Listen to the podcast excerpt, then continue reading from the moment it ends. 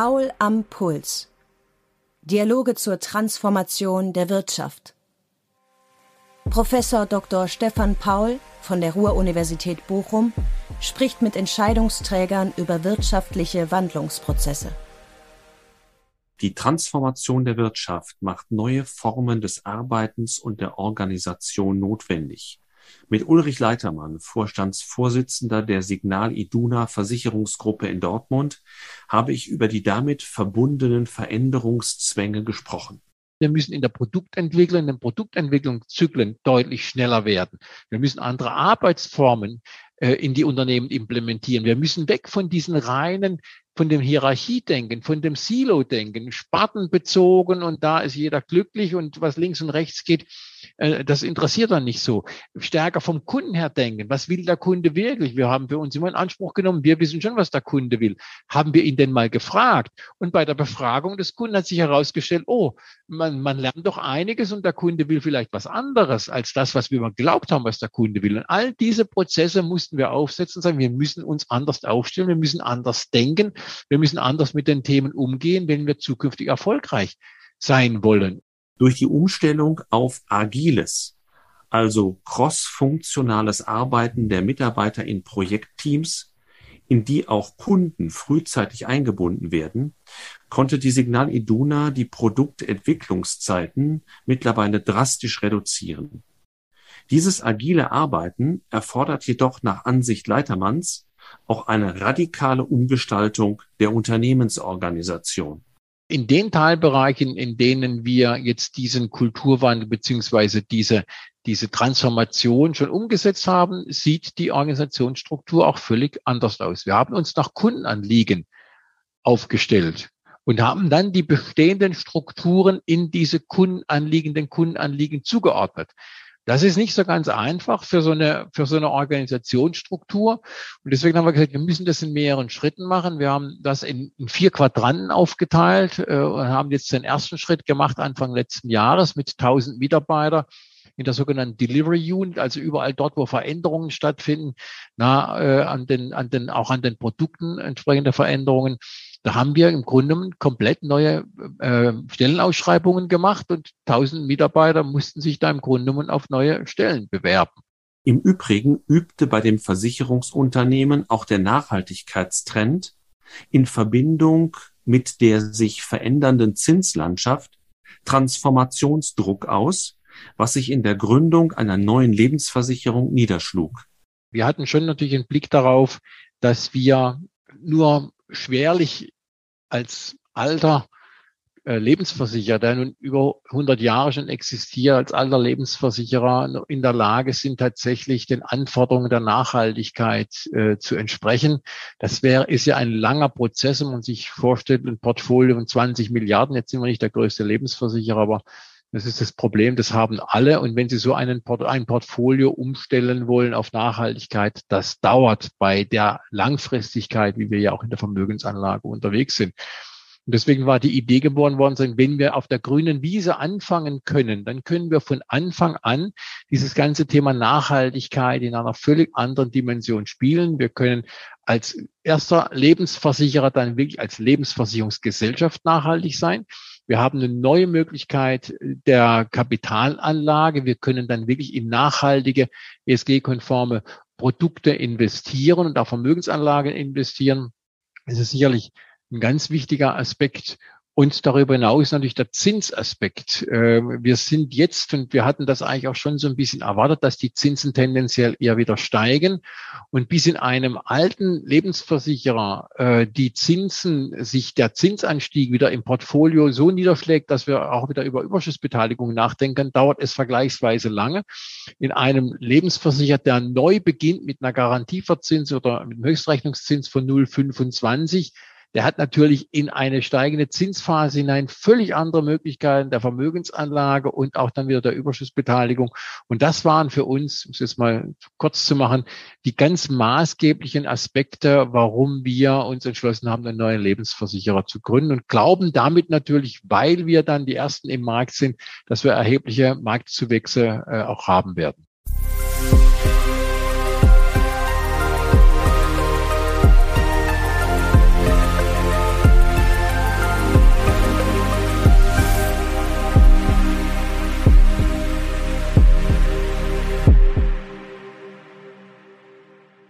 Ja, lieber Herr Leitermann, herzlich willkommen zu Paul am Puls. In unserem Podcast sprechen wir ja über langfristige wirtschaftliche Transformationsprozesse, die natürlich auch die Versicherungswirtschaft massiv berühren.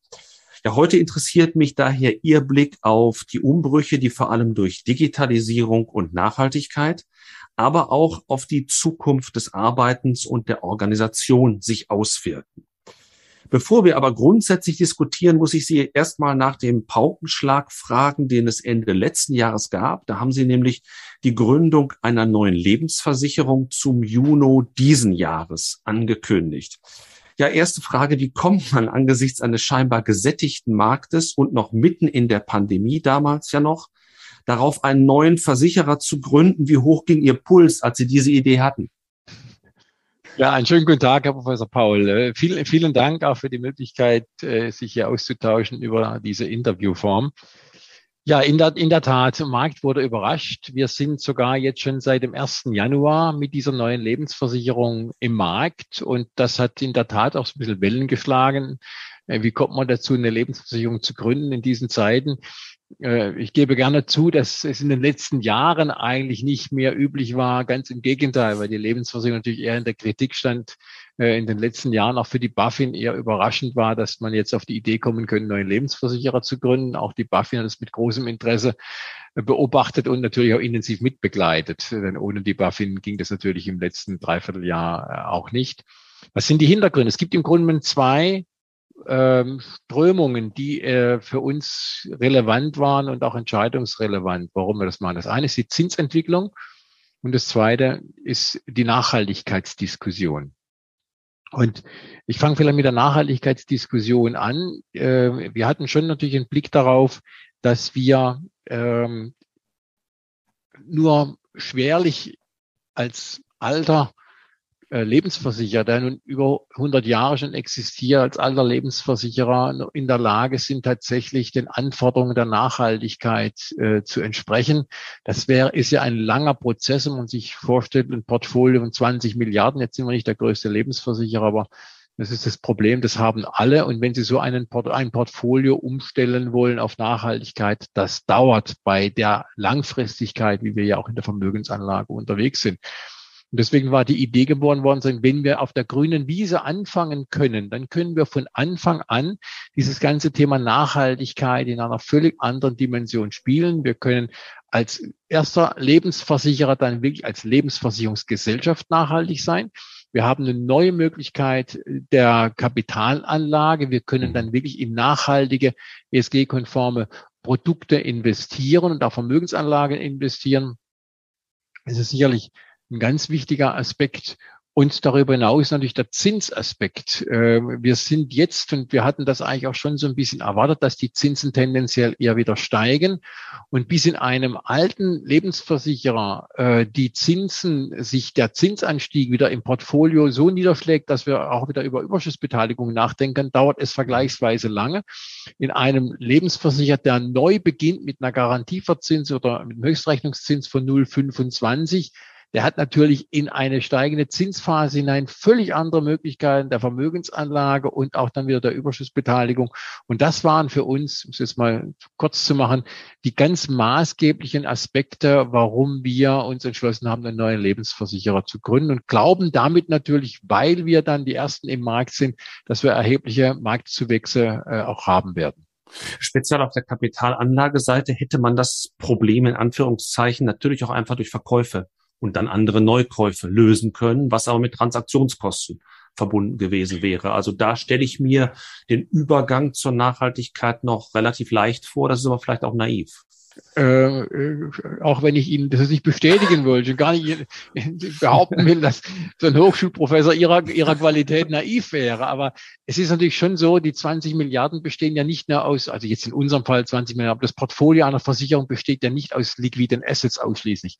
Sie reden über Beteiligungen, Sie reden mhm. über Immobilien, Sie, Sie reden äh, über langfristige Anlagen äh, in einer, stellen sich vor, eine steigende, steigende Zinsphase. Sie haben stille Lasten natürlich jetzt, weil sie in den letzten Jahren Niedrigzins angelegt haben, wenn sie die jetzt bei steigenden Zinsen realisieren, dann haben sie stille Lasten, die sie realisieren. Das ist ja, das wäre ja alles andere als im Interesse der Versicherungsnehmer. Also das wird definitiv nicht funktionieren. Mhm. Ähm, jetzt soll die neue Gesellschaft, Sie haben es ja mehrfach auch betont, nachhaltig und zugleich digital agieren. Wenn wir jetzt mal auf den Kunden schauen, woran merkt der diesen, diese beiden Dinge auch tatsächlich ganz konkret? Also wenn wir über Nachhaltigkeit reden, reden wir über mehrere Ebenen. Wir reden auf der einen Seite über die Ebene des Unternehmens. Also Unternehmen selbst klimaneutral zum Beispiel zu werden, ein CO2-Abdruck des Unternehmens selbst. Das ist das eine. Dann reden wir über Produkte, die den Anforderungen von ESG-konformen Vermögensanlagen gerecht werden müssen. Also in dort in starkem Maße natürlich die Kapitalanlage für diese Produkte, aber damit auch das Produkt selbst. Und wir reden natürlich über Vertrieb, der in starkem Maße sensibilisiert werden muss und natürlich auch gerecht werden muss den Anforderungen der Kunden. Denn wir stellen schon fest, dass die Kunden auch stärker nachfragen, wie haltet ihr erstmal euren CO2-Abdruck, seid ihr denn klimaneutral? Und, und all diese Fragen stellen sich natürlich auch heute schon in den Kundengesprächen, nicht in jedem Kundengespräch zugegebenermaßen. Wir merken schon im letzten Jahr, dass da eine deutliche Trendwende erkennbar ist und die Menschen sich mit dem Thema Nachhaltigkeit auseinandersetzen, wobei man natürlich immer sagen muss, man muss vielleicht auch Nachhaltigkeit mal noch definieren. Wir orientieren da uns insbesondere natürlich an den, an den, äh, an den Standards, an den ESG-Kriterien und den Standards der Vereinten Nationen haben da auch natürlich eine Nachhaltigkeitsstrategie entwickelt, die sich da dann auch äh, jeweils niederschlägt. Und natürlich geht es darum, äh, CO2-Emissionen unternehmensweit schrittweise zu reduzieren, dort wo das noch nicht gelingt, eben dann auch zu kompensieren alle Produkte auf Nachhaltigkeit umstellen, also nachhaltig ausgerichtete Kapitalanlage. Die ist da sicherlich äh, ganz entscheidend. Also da geht es dann darum, äh, Wind und also Investments in, in Wind- mhm. und Solarparks zum Beispiel mhm. äh, oder in Immobilien, die den Nachhaltigkeitsstandards und den Nachhaltigkeitskriterien entsprechen. Mhm. Äh, unsere Fondsanbieter zu verpflichten, eben auch diese Nachhaltigkeitskriterien zu erfüllen. Das sind alles Themen, die bei der Produktauswahl und bei der Entscheidung über eine Kapitalanlage natürlich eine ganz entscheidende Rolle spielen, damit es uns wirklich gelingt, dieses Portfolio dieser neuen Lebensversicherungsgesellschaft äh, wirklich nachhaltig zu gestalten und natürlich auch bei den übrigen Gesellschaften, nicht nur in der Lebensversicherung, sondern auch in der Krankenversicherung, im Kompositversicherungsbereich. Da unterscheidet sich ja die Kapitalanlage bestenfalls äh, ähm, äh, minimal, also insbesondere auch was, was Laufzeiten anbelangt. Aber ansonsten von der Grundphilosophie gilt es natürlich für die gesamte Unternehmensgruppe. Und dann ist das schon einmal eine andere Herausforderung, wenn Sie sich vorstellen, dass wir in der Unternehmensgruppe 103 Milliarden Euro Assets under Management haben. So, und äh, aber hier bei der Lebensversicherung ganz fokussiert soll es eben auch gelingen, dort ganz anders äh, nachhaltig unterwegs zu sein. Und da die Anlagevolumen zu Beginn noch relativ gering sind, äh, hat man natürlich auch andere Möglichkeiten vor dem Hintergrund des Angebots am Markt, das natürlich auch in den nächsten Jahren noch deutlich zunehmen wird. Aber dann zumindest für eine Gesellschaft ganz konkret die äh, Nachhaltigkeit auch dann einzuhalten und die Kriterien. Und äh, dazu kommen natürlich auch, wenn wir über Digitalisierung reden, über mhm. Prozesse, Verfahren, die deutlich stärker digitalisiert sind, auch die Interaktion mit den Kunden anders stattfinden. Wird die rein, ja, darf ich, ja. Wird, wird die rein digital sein, die Interaktion mit dem Kunden bei dieser neuen Lebensversicherung? Nein, nein, das ist auch nicht, äh, nicht im Interesse des Kunden. Der Kunde wünscht es auch nicht. Der Kunde ist hybrid. Er möchte am, am Point of Sale gegebenenfalls auch tatsächlich einen Berater haben. Jetzt, wenn wir über die Lebensversicherung sprechen, dann sprechen wir ja auch über ein langfristiges Engagement, langfristiges Investment aus Sicht des Kunden. Es geht um Altersversorgung in, in der Regel, in vielen Fällen Risikoabsicherung, aber insbesondere auch Altersversorgung. Und da braucht der Kunde schon auch Beratung, ja, bei, bei der Vielfalt. Das ist ja nicht nur irgendein Produkt, was ich heute kaufe und morgen verkaufe, sondern ist ein Produkt, was der Kunde langfristig anlegt. Im Grunde muss ich mit diesem Thema genauso intensiv auseinandersetzen, wenn er ein Haus kauft oder ein Haus baut äh, weil er sich auf eine langfristige Verbindung einlässt und, und gut abwägen muss, welche auch teilweise welche steuerlich äh, Motivation dahinter steckt, welche, welche Förderungsmittel mit unseren Förderungsmaßnahmen dahinter stecken, wie ist die steuerliche Situation insgesamt. Da muss man sich schon ein bisschen mehr auseinandersetzen. Da hilft es natürlich, insbesondere der Beratung, jemanden vor Ort zu haben. Aber was die Prozesse anbelangt, mhm. die müssen dann überwiegend äh, digital und automatisiert laufen. Kann man generell sagen, dass die Digitalisierung sich sozusagen auf das Backoffice, auf die Bearbeitung stärker auswirkt als im Kundenkontakt bei Versicherungen? Also da ist, da ist ganz schwierig, eine Trennlinie zu machen. Natürlich äh, haben wir als, als Versicherungswirtschaft insgesamt im Bereich unserer Backoffice-Systeme da erheblich mehr Möglichkeiten, auch Effizienzsteigerungen natürlich auch, auch, äh, auch Platz greifen zu lassen. Aber auch im Kontext zu einem Kunden, der, der Kunde will dann eben auch in der Interaktion, äh, sei es mit, mit, mit, mit, mit Webgesprächen oder Videogesprächen, Remote-Beratung, all diese Dinge möchte der Kunde schon auch, aber er möchte gegebenenfalls auch die Möglichkeit haben, eben den Berater dann persönlich zu sehen oder sich mit dem zu treffen. Und dann ist natürlich auch die Agentur äh, unserer, unserer Berater, unserer Exklusiv, unseres Exklusivvertriebes, auch die unterliegt natürlich der Digitalisierung, Prozesse zu vereinfachen, äh, auch was den ganzen Schriftverkehr und, und E-Mail-Kontakt mit dem Kunden anbelangt. Also da ist keine klare Trennlinie, es ist ein mhm. durchgehender Prozess. Wir sagen immer, End-to-End-Bearbeitung muss weitestgehend digitalisiert sein. Und das schließt eben den Außendienstpartner mit ein. Mhm. Äh, vor ein paar Jahren, im Moment glaube ich nicht mehr so intensiv, kam ein richtiger Hype um den Begriff der Insurtechs, so ähnlich wie die Fintechs bei den Banken. Wie gesagt, nach meiner Beobachtung hat sich das ein bisschen gelegt. Äh, was ist denn diese Gruppe von digital agierenden, relativ neuen äh, Unternehmen für Sie? Ist das eine ernsthafte Konkurrenz? Denken Sie eher an einen Aufkauf oder Kooperation? Sind das in manchen Dingen Vorbilder für Sie? Wie muss man das einstufen? Also ich glaube, ganz wichtig ist äh, Punkt eins, man sollte die Insurtext nicht unterschätzen. Und man sollte sie auch nicht als Gegner sehen. Ganz im Gegenteil. Also ich erzähle immer gerne die Geschichte, dass ich auch schon 2015, 2016 in Berlin über die Hinterhöfe gezogen bin und, und habe ich mit diesen jungen Leuten und mit den Insurtechs äh, auseinandergesetzt und auch, auch Gespräche geführt. Wichtig war immer auf Augenhöhe, mhm. äh, denn da ist ganz viel Kreativität, da ist ganz viel äh, Geschwindigkeit, da sind tolle Ideen, auch tolle Lösungen.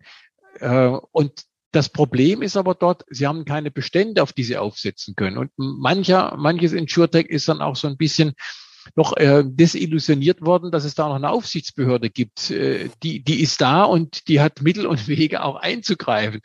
Äh, und deswegen Skalierungseffekte in der Versicherungswirtschaft sich vielleicht dann nicht so schnell äh, dann auch tatsächlich heben lassen, wie man das oder umsetzen lassen, wie man sich das wünscht. Am Ende, glaube ich, ist allen bewusst geworden, in der Zusammenarbeit liegt der Erfolg. Mhm. Also diese, diese, diese jungen Unternehmen mit, mit tollen Ideen, mit hoch engagierten Leuten, auch mit top ausgebildeten Leuten, ähm, das zusammenzubringen mit dem, was auch eine Versicherung ausmacht, nämlich Nachhaltigkeit, Langfristigkeit, äh, hohe Bestände, äh, die notwendig sind, um bestimmte Dinge auch dann zu erreichen und auch zu analysieren. Und vor allen Dingen, was die Insurtex auch gelernt haben, es braucht eben Kunden am Ende des Tages. Und die Kunden, die stehen nicht Schlange bei Versicherungsprodukten, sondern die muss man aktiv ansprechen, um die muss man werben. Und dann braucht es dafür ganz andere Budgets, als die Insurtex vielleicht an der Ecke vorgesehen hat. Also nicht Gegner, nicht kleinreden, ernst nehmen, auf Augenhöhe mit den Unternehmen sprechen und idealerweise kooperieren. So haben wir es ja auch gemacht und das halte ich nach wie vor für den richtigen Weg und auch für erfolgreich. Jetzt würde ich gern auf den eigentlichen Schwerpunkt kommen des Gesprächs, denn äh, die Signal Iduna hat ja vor knapp zwei Jahren ebenfalls für große Aufmerksamkeit gesorgt, als sie begonnen hat von einer, sagen wir mal, traditionellen Organisation auf agiles Arbeiten abzustellen. Das ging auch sehr stark durch die Presse. Ähm, war der Anlass auch, dass Sie in den Hinterhöfen äh, diese Kreativität gespürt haben oder, oder was war der konkrete Anlass? Ja, ja, ja na, natürlich auch, weil man einfach gesehen hat, es geht auch anders. Ja, die sind einfach, die sind einfach schneller, sie sind kreativer. Und wenn man dann eben die, die, sagen wir, die traditionelle Versicherungswirtschaft gesehen hat, Mensch, das sind, das sind ja nicht nur Trends, das ist eine Entwicklung, die ist auch nicht, nicht zu, nicht zu stoppen. Also ich hatte durchaus Diskussionen darüber, ist Digitalisierung ein Trend, äh, kommt und geht oder ist das was nachhaltig? Und da muss ich sagen, das war für mich schon klar, dass das nicht weggeht. Ja, es ist mhm. nicht, das ist, ist nicht wie, wie eine Krankheit, die weggeht, sondern das, das bleibt. Und, ähm, und das sind wir einfach nicht, nicht wettbewerbsfähig. Ich konnte damals auch nicht abschätzen, inwieweit die Insurtechs, äh, ob die jetzt das erfolgreiche Geschichten werden. Aber eines ist klar, wenn, wenn, wenn sich das abbildet und man hat es in anderen Branchen ja auch gesehen. Also Beispiel war für mich immer, war die Medienbranche, die im mhm. Grunde zehn Jahre Vorlauf hatte und wie die äh, disrupted wurde oder wie die sich verändern musste. Das mhm. war ja schon also extrem und sowas habe ich mir für die Versicherungswirtschaft nicht wirklich gewünscht, weil das waren echt schmerzhafte Prozesse. Aber dass wir diesem, diesem Megatrend nicht uns entziehen können, das ist auch klar. Da war die Frage, was heißt das jetzt für eine Versicherung? Das heißt eben, wir müssen in der Produktentwicklung, in den Produktentwicklungszyklen deutlich schneller werden. Wir müssen andere Arbeitsformen äh, in die Unternehmen implementieren. Wir müssen weg von diesen reinen, von dem Hierarchiedenken, von dem Silo-Denken, spartenbezogen und da ist jeder glücklich und was links und rechts geht, das interessiert dann nicht so. Stärker vom Kunden her denken. Was will der Kunde wirklich? Wir haben für uns immer in Anspruch genommen, wir wissen schon, was der Kunde will.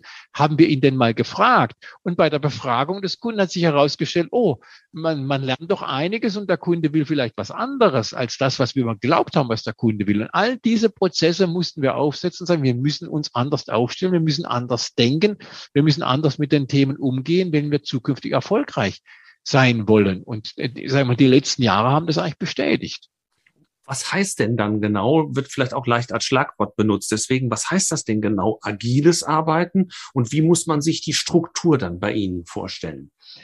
Also agiles Arbeiten heißt zunächst mal, dass wir, wie wir immer so schön sagen, cross-funktional, also die zu andere Zusammenarbeitsformen wählen. Mhm. Natürlich haben wir bisher, wenn es um, um, um Produktentwicklungen geht, um das mal das Beispiel zu nehmen, Produktentwicklung, natürlich haben wir dann auch Marketing befragt, wir haben die Produktentwicklung befragt und wir waren dann irgendwann so weit, wenn wir das Produkt hatten, dass es dann auch äh, IT-technisch umgesetzt werden sollte. Der Prozess hat noch wahnsinnig lange gedauert. Produktentwicklung vor fünf oder vor zehn Jahren 15, 18 Monate. Ja, das war, war uns klar, dass der, der, der Zyklus muss schneller werden. Heute sind wir im Idealfall bei sechs Monaten.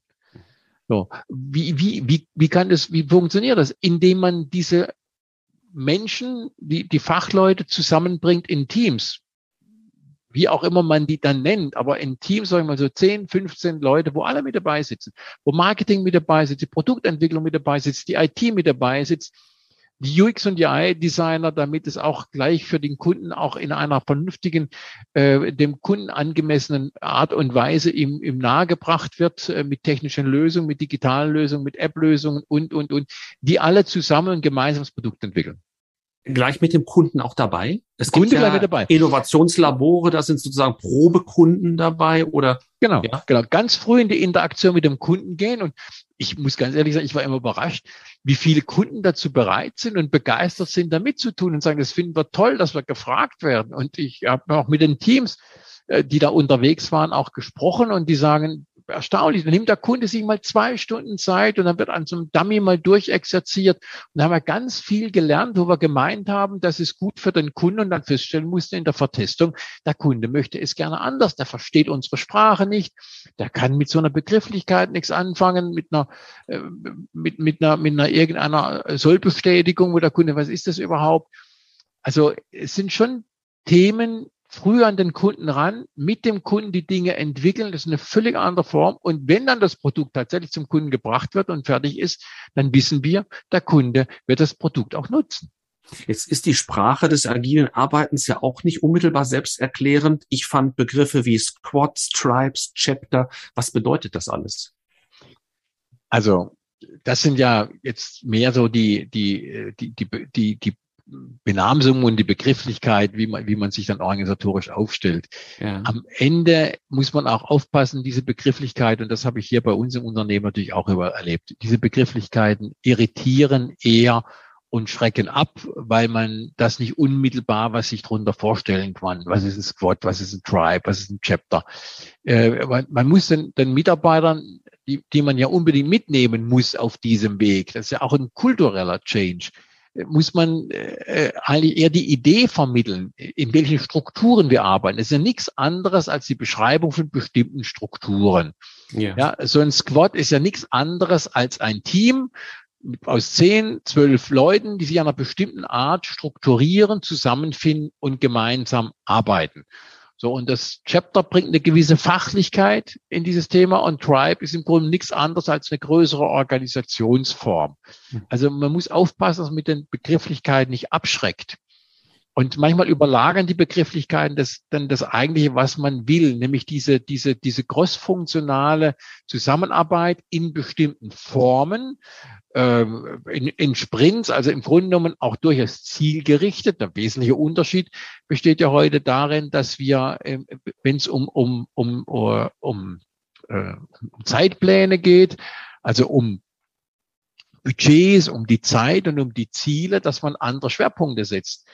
Früher war das Ziel vorgegeben, das musste erreicht werden und zeitliche Komponente und das Budget war danach gelagert. Heute ist Zeit und Budget vorgegeben mhm. und das Ziel passt sich an in einem immer wieder iterativ laufenden Prozess. Das ist die ganz maßge der ganz maßgebliche Unterschied zwischen der frühen Arbeitsweise wasserfallorientiert und der heutigen Arbeitsweise eher in den agilen Methoden. Das entscheidet sich im Grunde daran, dass Budgets und die Zeit fix vorgegeben ist und das Ziel sich im Verlauf des Erarbeitens eben ein Stück weit auch wandeln kann. Darum geht es am Ende des Tages. Begrifflichkeiten sind eigentlich zweitrangig. Hat sich denn die traditionelle Organisationsstruktur, die ja immer irgendwie in Abteilungen sortiert ist, hat sich die denn völlig aufgelöst oder steht die sozusagen neben dem, was Sie da geschaffen haben? Gibt es die immer noch? Also in den Teilbereichen, in denen wir jetzt diesen Kulturwandel beziehungsweise diese,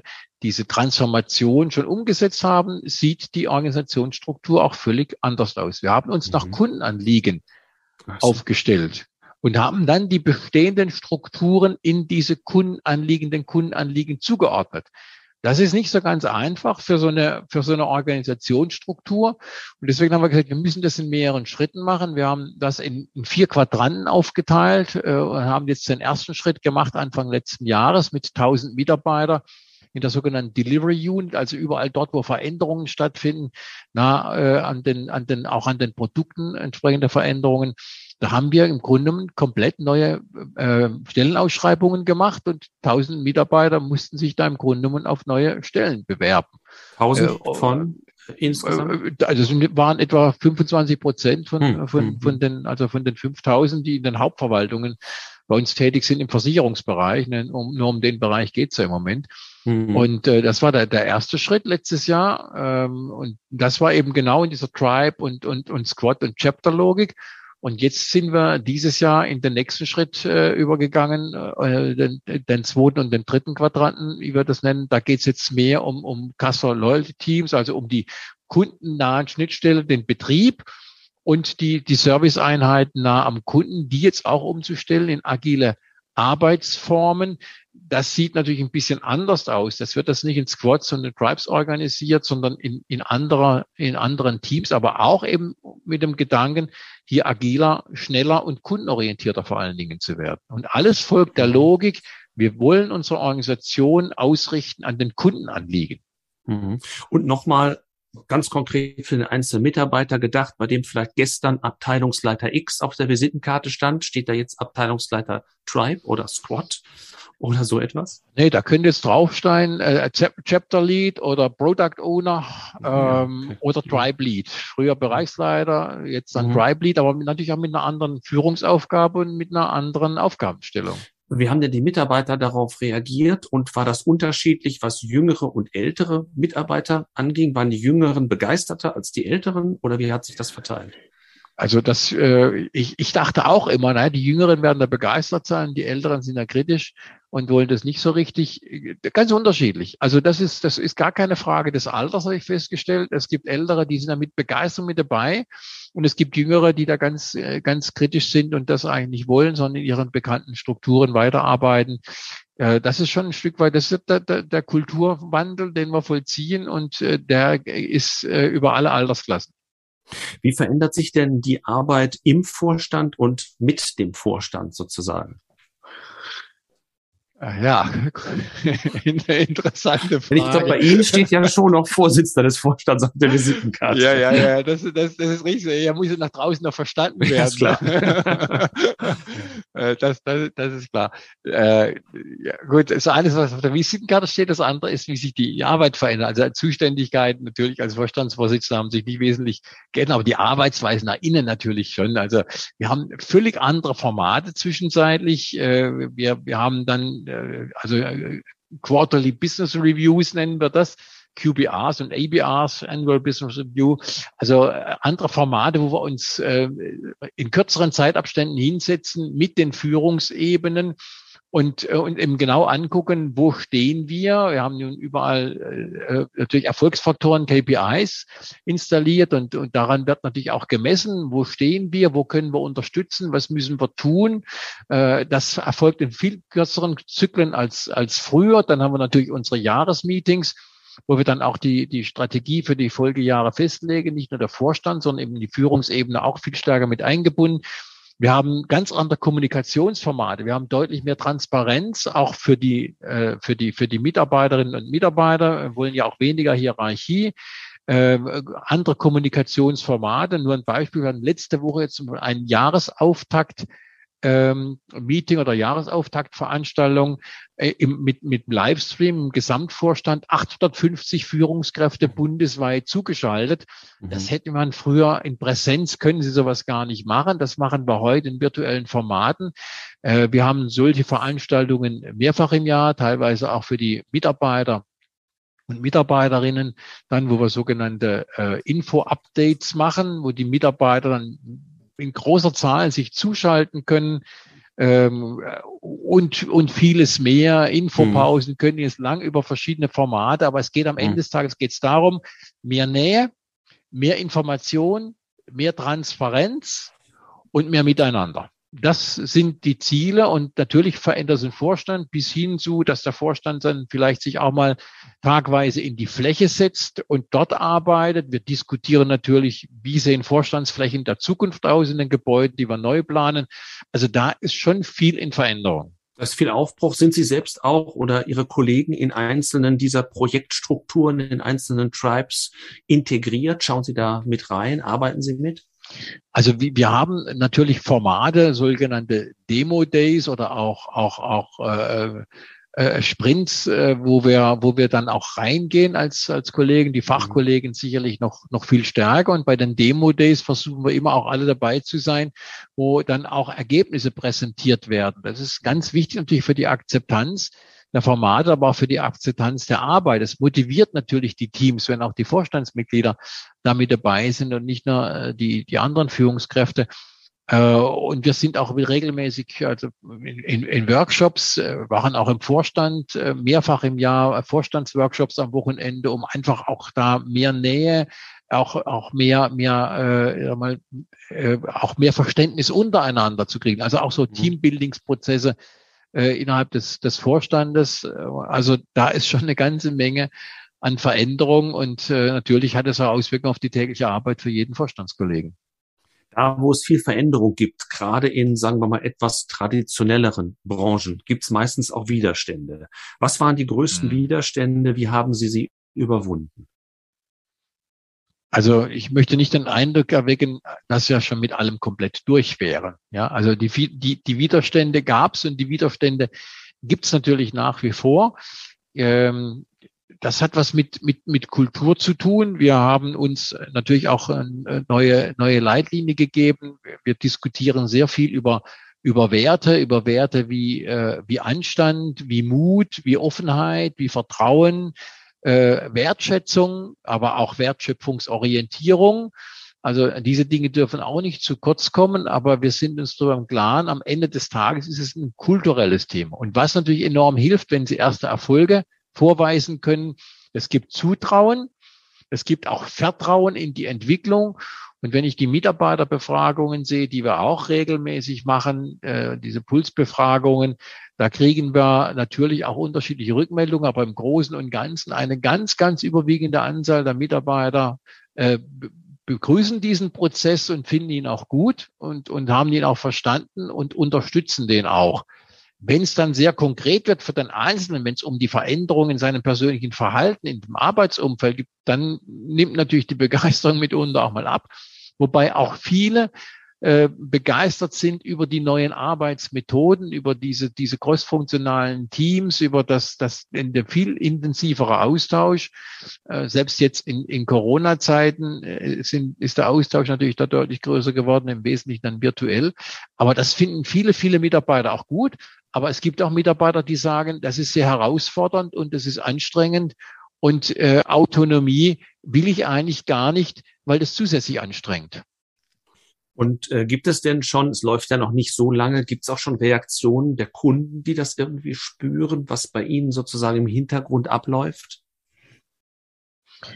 Also natürlich spürt der Kunde äh, in dem in der einen oder anderen Lösung, dem einen oder anderen Service, den wir anbieten, natürlich schon auch die Effekte. Noch nicht äh, noch nicht in ausreichender Form und da läuft auch noch nicht alles rund und ich würde jetzt auch nicht sagen, dass wir servicetechnisch da äh, schon äh, Meilensteine haben oder oder oder gar Leuchttürme. Da muss man dann arbeiten. Es geht halt überall, ist auch die Frage, wie, wie ist man Technik auf, technisch aufgestellt. Da muss auch viel verändert werden. Die Technik in den Versicherungs Unternehmen ist ja jetzt nicht gerade äh, alles nur in der Neuzeit entstanden, sondern wir kämpfen natürlich auch mit, mit Altsystemen, wie man weiß, Bestandsführungssysteme aus, aus äh, früheren Jahrzehnten. Die kriegen sie eben so schnell nicht, nicht verändert.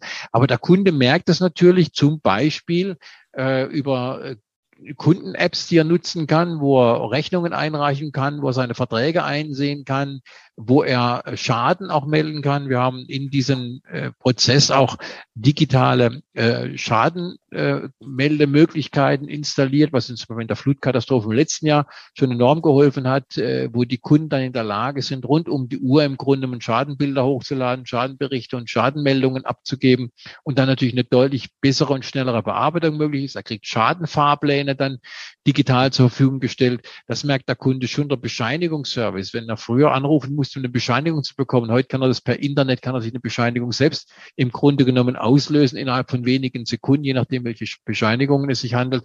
Also da sind schon deutliche Verbesserungen für den Kunden. Aber wir müssen die Kunden natürlich auch noch dazu motivieren, diese Möglichkeiten auch zu nutzen. Das ist jetzt nun nicht jedem Kunden auch äh, gegeben. Wir haben eben auch alle Altersklassen vertreten. Dort stellen wir schon fest, dass es natürlich eine, die Digital Natives oder auch die jüngeren Kunden oder mittleren Alters, die mit den Dingen eher vertraut sind, sie auch eher nutzen. Das ist dann so bei den 70, 80-Jährigen natürlich nicht so stark ausgeprägt. Aber auch das sind Kunden, die wir servicieren müssen. Aber es mhm. geht nur über die digitalen Wege. Wir sind ein wachsendes Unternehmen und wollen ja nicht mehr Mitarbeiter anbauen. Insofern brauchen wir die Prozesse und Verfahren, die noch äh, deutlich verbessert werden können im Vergleich zu heute. Wir sind schon durchaus erkennbar ein wesentlicher Schritt äh, da nach vorne gekommen. Und was hat Sie persönlich in diesem ganzen organisatorischen Wandlungsprozess am meisten überrascht? Was hätten Sie vorher so nicht gedacht? Also ich erlebe ganz viele Mitarbeiter, und das sind dann in der Tat auch viele junge Mitarbeiter, die die wirklich begeistert sind äh, davon, dass wir als Unternehmen auch attraktiver werden. Äh, das ist im, im Zuge und im Zeitalter von Fachkräftemangel nicht so ganz, nicht so ganz äh, unwesentlich und unwichtig, dass wir Mitarbeiter bekommen aus Branchen für bestimmte Themenstellungen, die hätten früher sich nie damit äh, auseinandergesetzt, in einem Versicherungskonzern zu arbeiten. Äh, also das sind schon positive Entwicklungen. Ähm, wo ich so ein bisschen äh, immer wieder mit hadere, ist mit den Fragen rund um die Mitbestimmung. Denn sie brauchen für all das, was sie tun, Betriebsräte haben.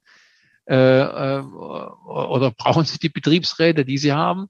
Und die müssen sich auch dran gewöhnen. Da muss ich sagen, da haben wir wirklich auch, auch, auch viel Unterstützung aus unseren Betriebsverfassungsgremien. Das darf man nicht als selbstverständlich sehen, aber man muss auch verstehen, wenn die Dinge dann als mitunter vielleicht nicht so schnell gehen, wie man sich das vorstellt. Man muss natürlich auch verstehen, dass auch die diesen Wandel erst vollziehen müssen. Ja, die mhm. Mitbestimmung gibt viele Dinge eben in der Form nicht her. Deswegen fordere ich auch immer den Gesetzgeber auf, aber äh, wie man erkennen kann, äh, ohne, ohne wirkliche Wirkung zu erzeugen ähm, auf, auch mal darüber nachzudenken, nicht immer nur Forderungen an die Unternehmen zu stellen, sondern bitte auch mal die Rahmenbedingungen zu überprüfen. Ja, das Mitbestimmungsgesetz stammt äh, 1972, 76.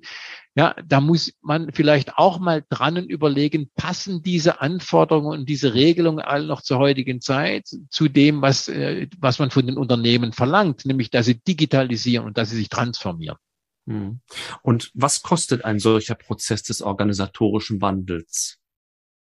Welche Teile Ihres Betriebsaufwandes macht sowas aus? Also viel Geld. Viel Geld auf jeden Fall. Ist eine Investition. Äh, ja, ja, also trotzdem. Die müssen sich auch, auch stemmen und selbst wenn es eine Investition ist, haben sie dann immer Abschreibungen, dann äh, müssen sie es auch, äh, muss ich, muss ich Ihnen ja nicht, nicht erklären. Also, äh, das sind, das sind Rieseninvestitionen, insbesondere natürlich in die IT. Die müssen ja die technischen Grundlagen schaffen. Überall, wo sie Prozesse und Verfahren im, in, in der Versicherungswirtschaft anfassen, ist, ist die IT in diesen Massenthemen natürlich gefordert in starkem Maße. Auch dort müssen die Mitarbeiter sich erstmal mit neuen Arbeitsweisen auseinandersetzen. Dann müssen sie die technischen Voraussetzungen schaffen. Dann haben sie datenschutzrechtliche Diskussionen. Wenn ich an die Cloud denke, ja, Cloud ist toll, würde uns in vielen Fällen helfen, würde vieles auch kostengünstiger machen, aber dem Datenschutz, der Datenschutz insbesondere dann, wenn Sie mit personenbezogenen Daten oder bei uns in der Krankenversicherung mit, mit personenbezogenen und Gesundheitsdaten ja. es zu tun haben. Das ist eine ganz, ganz äh, hoch anspruchsvolle äh, Geschichte. Und wenn Sie dann noch vorhaben, äh, bestimmte Prozesse in die Cloud zu bringen, dann haben Sie da schon auch Diskussionen, die, die sehr formal sind und wo Sie fragen, äh, hilft uns der Datenschutz oder, oder, oder hält er uns eher davon ab in einem Land, wo 16 Datenschutzbeauftragte äh, unterschiedliche Auffassungen haben. Also das sind schon auch Erschwernisse. Und dann müssen sie in Räumlichkeiten investieren, weil wir natürlich auch die äh, attraktive Räumlichkeiten brauchen. Sie brauchen für die Form der Arbeit, äh, brauchen Sie nicht die klassischen Büros, Sie brauchen Kollaborationsflächen, äh, Coworking Spaces und was, was, was Sie alles da benötigen. Äh, und jetzt in dieser Zeit, wo Sie Mitarbeiter aus dem Homeoffice zurückholen wollen, erst recht attraktive Arbeitsflächen. Im Recruiting achten die Mitarbeiter darauf, wie attraktiv sind die Arbeitsflächen, was sind da für Möglichkeiten. Und deswegen müssen wir also auch in Räumlichkeiten investieren, in Technik am Arbeitsplatz, in die Technik innerhalb äh, der, der IT und am Ende des Tages eben auch in moderne, in moderne Immobilien. Und Sie müssen natürlich auch in Leute investieren, denn man muss davon ausgehen, Sie brauchen natürlich auch externe Unterstützung, weil diese so ein Transformationsprozess äh, kennt ein Unternehmen, wie jetzt auch Versicherungsunternehmen, eben noch zu wenig müssen da auch erst Erfahrung sammeln und dazu brauchen sie eben auch äh, Berater, die sowas auch schon mal dann vielleicht in anderen Branchen gemacht haben. Also all das sind in der Tat Investitionen und Kosten. Und da reden wir für ein Haus in unserer Größenordnung, ist ja kein Geheimnis, geht ja auch durch die, durch die Presse und durch die Medien. Also wir reden hier schon über dreistellige Millionenbeträge. Sind mehrere Jahre, ne? Mhm. Und sind auf der anderen Seite Personaleinsparungen damit einhergegangen, unabhängig davon, dass sie ja sowieso etwas reduziert haben aus anderen Gründen, aber mit diesem Projekt auch? Also ich habe ja bewusst davon Abstand genommen, äh, den Weg der Digitalisierung und Transformation mit einem Arbeitsplatzabbau zu verbinden, äh, weil das ist absolut kontraproduktiv. Wir haben diesen schmerzhaften Prozess, das äh, gebe ich gerne zu und ich möchte den auch nicht wieder haben, diesen schmerzhaften Prozess in den Jahren 2014 bis 2016 äh, abgebildet. Und damit habe ich auch den Mitarbeiterinnen und Mitarbeitern immer gesagt, damit sind wir durch. Und jetzt richten wir den Blick nach vorne, Wachstum und, und, und Modernisierung, Transformation und Digitalisierung. Und den Weg sind wir gegangen. Äh, das Ziel muss jetzt sein, natürlich brauchen wir Mitarbeiter mit anderen Skills. Das heißt, wir haben natürlich auch altersbedingte Abgänge, die versuchen wir dann eben auch mit entsprechenden anderen äh, Kapazitäten und anderen Fähigkeiten bei Mitarbeitern auch nach, äh, dann auch, auch äh, entsprechend zu ersetzen, äh, weil sich die Arbeit eben wandelt. Aber die, die Idee muss eigentlich sein, und die ist auch hier im Haus, die, die Mitarbeiter, die wir haben, das sind ja alles top ausgebildete Mitarbeiterinnen und Mitarbeiter, die eben in diese andere Welt mitzunehmen, auf Veränderung zu setzen, auf die Veränderungsbereitschaft zu setzen. Das ist sehr, sehr viel Arbeit auch für die Führungskräfte diese Überzeugungsarbeit zu leisten. Aber ich bin fest davon überzeugt, es lohnt sich. Und das, was wir im Unternehmen erleben, ist, dass wir ganz überwiegenden Teil der Mitarbeiter mitnehmen können, die das gerne tun, die das mit Begeisterung tun, aber die natürlich auch erkennen, dass es sehr anstrengend ist. Und diesen Weg muss man eben gehen wollen, wenn man heute im Arbeitsleben bestehen will. Und das wird in anderen Unternehmen nicht anders sein. Insofern ist dann Kündigung auch nicht der richtige Weg, sondern man muss sich diesem Prozess stellen. Da tut sich der eine ein bisschen leichter und der andere weniger leicht, aber unsere Aufgabe ist ja, dass diejenigen, die wollen, dass man denen auch auf diesem Weg hilft. Ja, also man muss da natürlich schon auch selbst ähm, bereit sein, den Weg mitzugehen. Sie haben vorhin das Stichwort Homeoffice auch eingebracht. Äh, wie wird sich denn aus Ihrer Sicht so das Verhältnis Remote und Arbeiten in Präsenz perspektivisch äh, einpendeln? Wie kann man so die, die Vernetzung der Mitarbeiter, auf die sie ja angewiesen sind, auch dann herstellen, wenn es eben keine Präsenzform ist? Also das ist natürlich in starkem Maße eine Führungsaufgabe und das ist für die Führungskräfte natürlich nicht so ganz einfach, weil es auch nicht, weil sie es auch nicht gewohnt sind, Führung aus Distanz. Haben wir jetzt zwei Jahre lang geübt.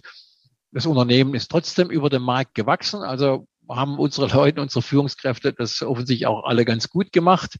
Äh, aber es ist natürlich so, es kann nicht sein, dass Mitarbeiterinnen und Mitarbeiter zwei Jahre bei uns beschäftigt sind und noch nie äh, die Kollegen live und in Farbe gesehen haben. So, wir haben derzeit eine Situation, dass 85 Prozent unserer Mitarbeiter äh, im Homeoffice arbeiten. So, das wollen wir gerne ändern. Aber wir werden nie mehr alle Mitarbeiter im Unternehmen haben.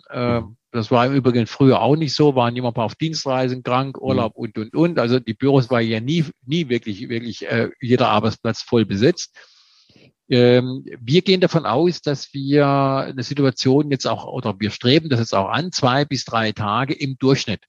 Weil es immer Mitarbeiter gibt, die einfach aufgrund ihrer Tätigkeit oder aufgrund ihrer familiären Situation vielleicht dann doch nur jede zweite Woche oder dritte Woche mal im Unternehmen sind.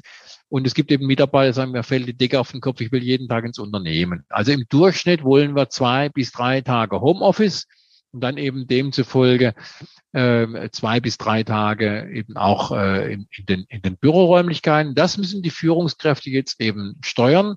Wichtig ist, dass die Mitarbeiter überhaupt wieder in die Unternehmen kommen, weil alles andere führt zu einer nachhaltigen Entfremdung.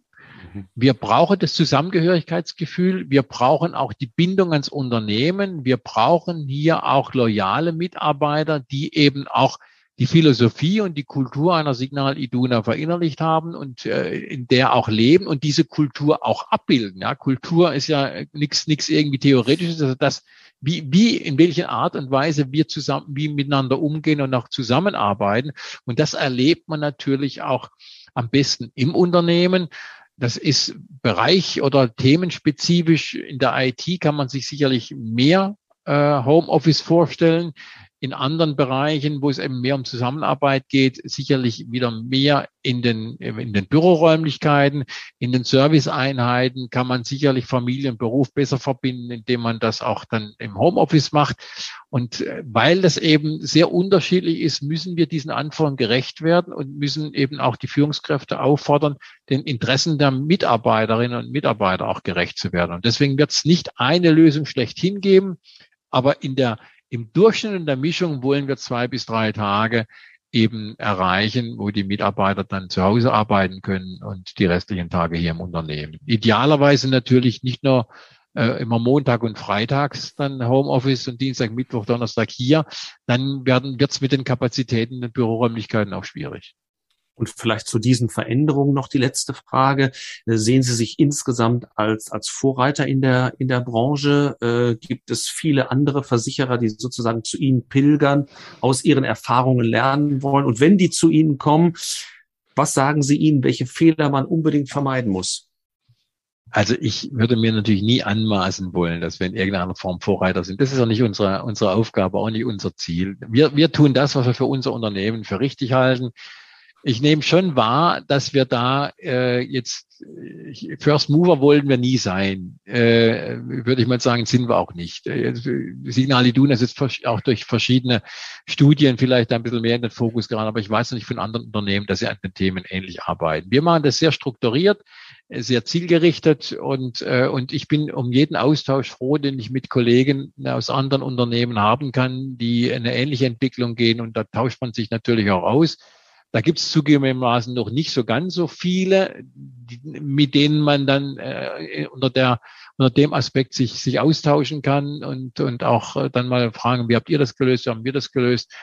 Ja, und nat natürlich gibt's Dinge, die, die, äh, die man äh, gelernt hat. Also solche Themen wie nehmt den Betriebsrat frühzeitig mit, mhm. Betriebsverfassungsgremien. Das hatten wir anfangs auch nicht immer so auf dem Schirm. Mhm. Ja, und dann mhm. haben die uns aber doch etwas deutlich zurückgeholt, so nach dem Motto, denk mal, da gibt's noch sowas wie Mitbestimmung und da, das ist ein mitbestimmungsrechtliches Thema. Äh, da haben wir schon das eine oder andere gelernt natürlich, dass man es immer gerne hätte, dass es noch schneller geht. Äh, das ist auch so eine, so eine, sage ich mal, eine, eine Untugend. Es geht einem nie schnell genug. Äh, und man hat natürlich auch, man sieht natürlich auch, wie sich jetzt der Markt und die Branchen entwickeln. Also wir sagen immer, Service Level ist eigentlich Amazon. Bis wir, da muss man erstmal hinkommen. Das ist ein ganz, ganz weiter Weg und die Dinge, die Ziele verschieben sich natürlich auch. Das verändert sich ja. Mhm. Und um diese Geschwindigkeit beizuhalten, muss man erstmal auf, auf ein gewisses Niveau kommen.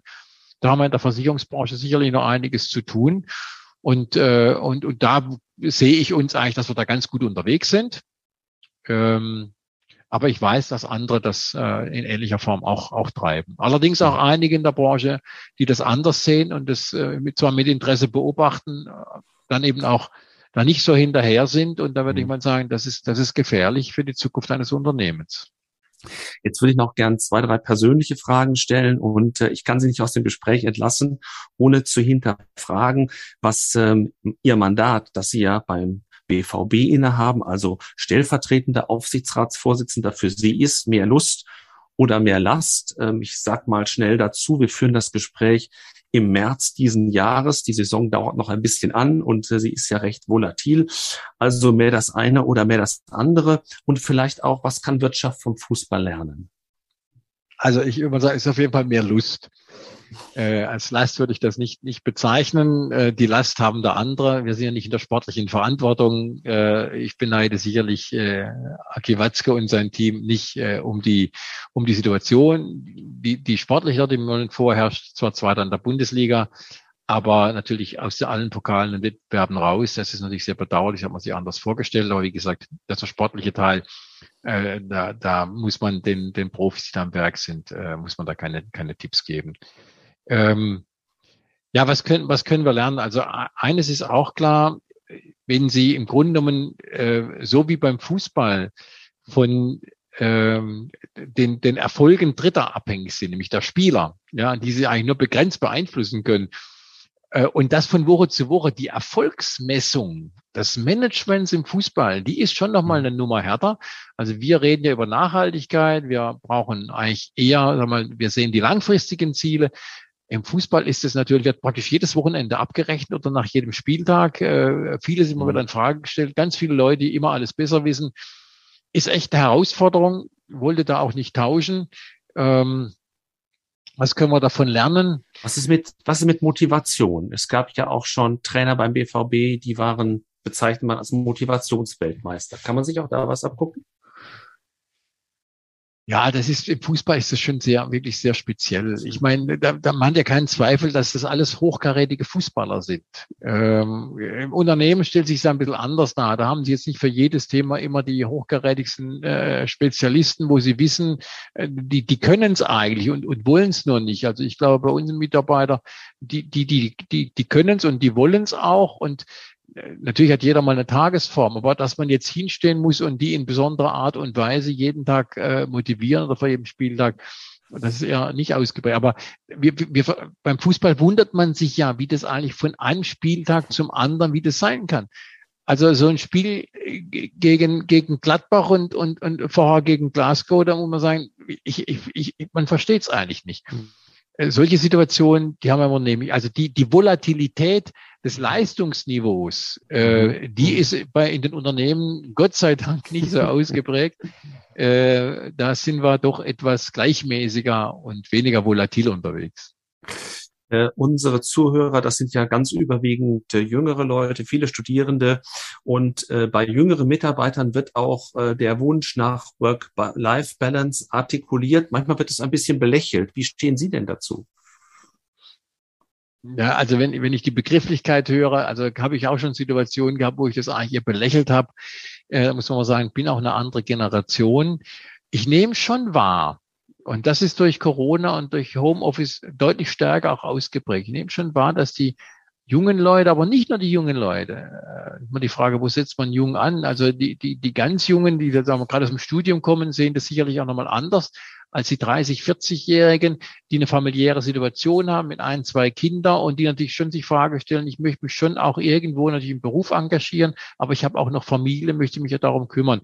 Die Jüngeren die belächeln das vielleicht eher, weil sie sagen, ich möchte jetzt richtig Gas geben nach dem Studium und ich möchte was erreichen, ehrgeizig, fleißig und sehe auch eine Karriere. Und dann geht es natürlich auch ein bisschen um, um das, was sich zwischen Daumen und Zeigefinger bewegt bei den 30 bis 40-Jährigen, die sind dann eher so in einer gesettelten Phase. Dort spielt Work-Life-Balance schon eher dann mhm. wieder eine Rolle. Äh, Zeit für die Familie. Äh, und, und deswegen müssen wir schon als Unternehmen beides berücksichtigen. Wir müssen den einen wie den anderen äh, die Chance geben. Und äh, da hilft natürlich so ein Thema wie Homeoffice durchaus, weil in vielen Fällen dann eben auch Beruf und Familie besser in Einklang zu bringen. Ich glaube, dem müssen wir als Unternehmen schon gerecht werden durch Flexibilität in den Arbeitszeiten und in den Arbeitsbedingungen. Und äh, bei den Jüngeren, da geht es dann schon da sicherlich natürlich auch, will auch noch Freizeit haben und Aktivitäten. Also auch vielleicht eine andere Form von Work-Life-Balance. Ob das dann immer die richtige Begrifflichkeit ist, lasse ich mal dahingestellt. Welche Eigenschaften und Persönlichkeitsmerkmale sollten Ihres Erachtens Studierende mitbringen, um im Berufsleben der Zukunft zu bestehen? Was ist am wichtigsten? Also ich glaube Neugier. Neugier mhm. ist ganz wichtig, sich auf neue Dinge einlassen, interessiert hinterfragen. Hohes Engagement würde ich schon, schon erwarten. Ähm, das geht anders nicht. Bereit sein, lebenslang zu lernen, also wenn ich mir vorstelle, was ich in den letzten Jahren, also was Organisation und Transformation und Digitalisierung alles gelernt habe, also muss man ganz ehrlich sagen, man darf nie glauben, man wäre schon irgendwie durch oder in einem Alter, wo man das nicht mehr braucht. Lebenslanges Lernen. Ja, und dann auch einfach einmal die Bereitschaft, in Vorleistungen zu treten. Nicht immer zu fragen, äh, so nach dem Motto, kriege ich das, dann mache ich das und das, sondern andersrum. Ich trete in Vorleistung, leiste was, zeige auch, dass ich will, dass ich engagiert bin. Und dann müssen die anderen Dinge dann eben auch dazukommen. Also da ist manchmal bei mir so ein bisschen der Fokus ein bisschen, äh, so wie erlebe ich es äh, zumindest, der Fokus mitunter auch ein bisschen verrückt. Da muss man schon sagen, also bitte erst Vorleistung und dann die Forderungen stellen, nicht umgekehrt. Ähm, das sind, glaube ich, die wichtigen Dinge. Aber Neugier würde ich, würde ich über alles schon, Neugier, Teamfähigkeit, ja, äh, vernünftige Umgangsformen, ganz wichtig. Also wir, wir, wir sagen ja nun alle, wir, wir arbeiten in Teams, da gehört eine vernünftige Sozialisierung dazu, da gehören vernünftige Umgangsformen dazu, Zuhören, Akzeptanz, andere Meinungen akzeptieren, neugierig sein, engagiert an die Themen rangehen. Sagen wir, diese Eigenschaften mitbringt, äh, der ist in der Berufswelt äh, gut aufgehoben und wird auch keine Probleme haben am Ende unseres Gesprächs, wir haben uns ja ganz viel über unterschiedlichste Veränderungen unterhalten, steht immer die Satzergänzung. Ähm, was würde Ihre Ergänzung sein, wenn ein Satz beginnt mit Transformation, danach kommt ein Gedankenstrich und nun dürfen Sie? Ist für die Zukunftsfähigkeit eines Unternehmens überlebensnotwendig. Mhm.